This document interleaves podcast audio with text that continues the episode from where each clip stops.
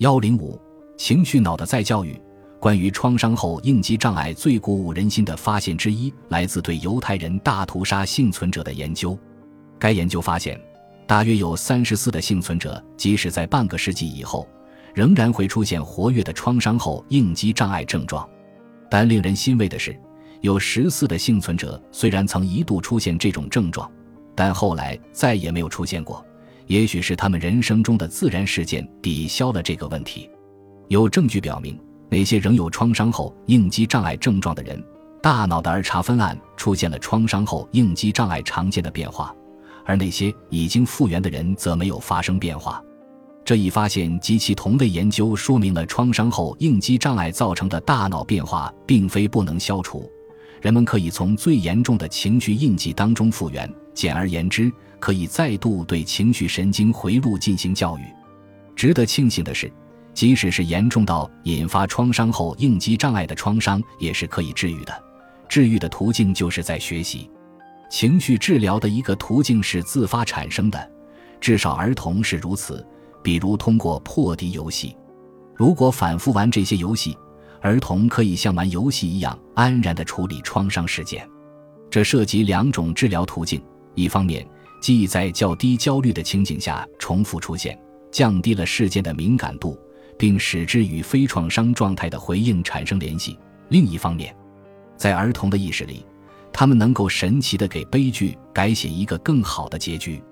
在破敌游戏中，孩子们有时候会杀死破敌，这使他们恢复了掌控的感觉，不再像创伤时刻那样感到无助。经历过严重暴力的孩子玩破敌这种游戏是很自然的事。圣弗朗西斯科的儿童精神病学家雷诺尔特尔博士最早在加利福尼亚乔奇拉当地儿童身上发现了创伤儿童喜欢玩这种死亡游戏的现象。乔奇拉离发生枪击惨案的斯托克顿只有一个多小时的车程。乔奇拉的儿童在1973年乘坐巴士从夏令营回家途中，曾经被集体绑架，绑匪把整辆巴士埋在地下，所有的孩子都在里面。过程长达二十七个小时。五年之后，特尔发现受害儿童仍然在游戏时重现绑架过程，比如，女孩子会和他们的芭比娃娃玩象征性的绑架游戏。有个女孩把她的芭比娃娃洗了又洗，因为被埋的时候，孩子们害怕的拥挤在一起，别的孩子尿在了她的身上。另一个女孩扮演旅行芭比，即到处游玩的芭比娃娃，不管她到哪里都会安全返回。这是游戏的重点。第三个女孩最喜欢的游戏情节是芭比娃娃陷进洞里，并且出现窒息。对于遭受精神重创的成年人，他们会变得麻木不仁，抑制对灾难的任何记忆或感觉。但儿童的心理方式是不一样的。特尔认为，儿童很少像成年人那样对创伤变得麻木，原因在于儿童会通过幻想、游戏和做白日梦。回忆并重新思考他们所遭受的痛苦，自发性重演创伤事件，似乎能够防止创伤被压制在潜在记忆中。创伤的潜在记忆可能会在以后突然闪现。如果创伤程度较轻，比如到牙医那里补牙，一两次重演就足够了。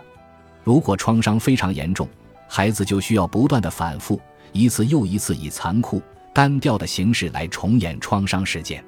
了解性人和创伤烙印的一个途径是艺术，艺术本身是一种无意识的媒介，情绪脑与象征意义以及弗洛伊德称之为初级过程的模式及隐喻、故事、迷思、艺术的信息高度协调一致。艺术经常被用来治疗创伤儿童，有时候艺术可以为儿童提供一个出口，让他们谈论他们不敢轻易触碰的恐怖时刻。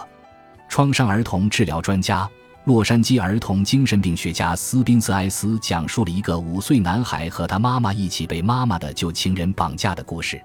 绑架者把他们带到汽车旅馆的房间，他命令男孩藏在毯子下面，并把孩子的妈妈殴打致死。这个男孩当然不愿意和埃斯谈论他在毯子下面时听到和看到的可怕情景，于是埃斯让男孩画画，随便画什么都行。这个男孩画了一个赛车手，赛车手有一双大的可怕的眼睛。埃斯认为大眼睛表明男孩敢于偷看杀人犯。创伤儿童的艺术作品几乎总会隐晦地提及创伤情景，因此埃斯在治疗时首先让创伤儿童画画。创伤儿童一直挥之不去的潜在记忆，像闯进思想一样闯进他们的画中。除此之外，画画本身也具有一定的治疗作用。创伤儿童通过画画开始了控制创伤的过程。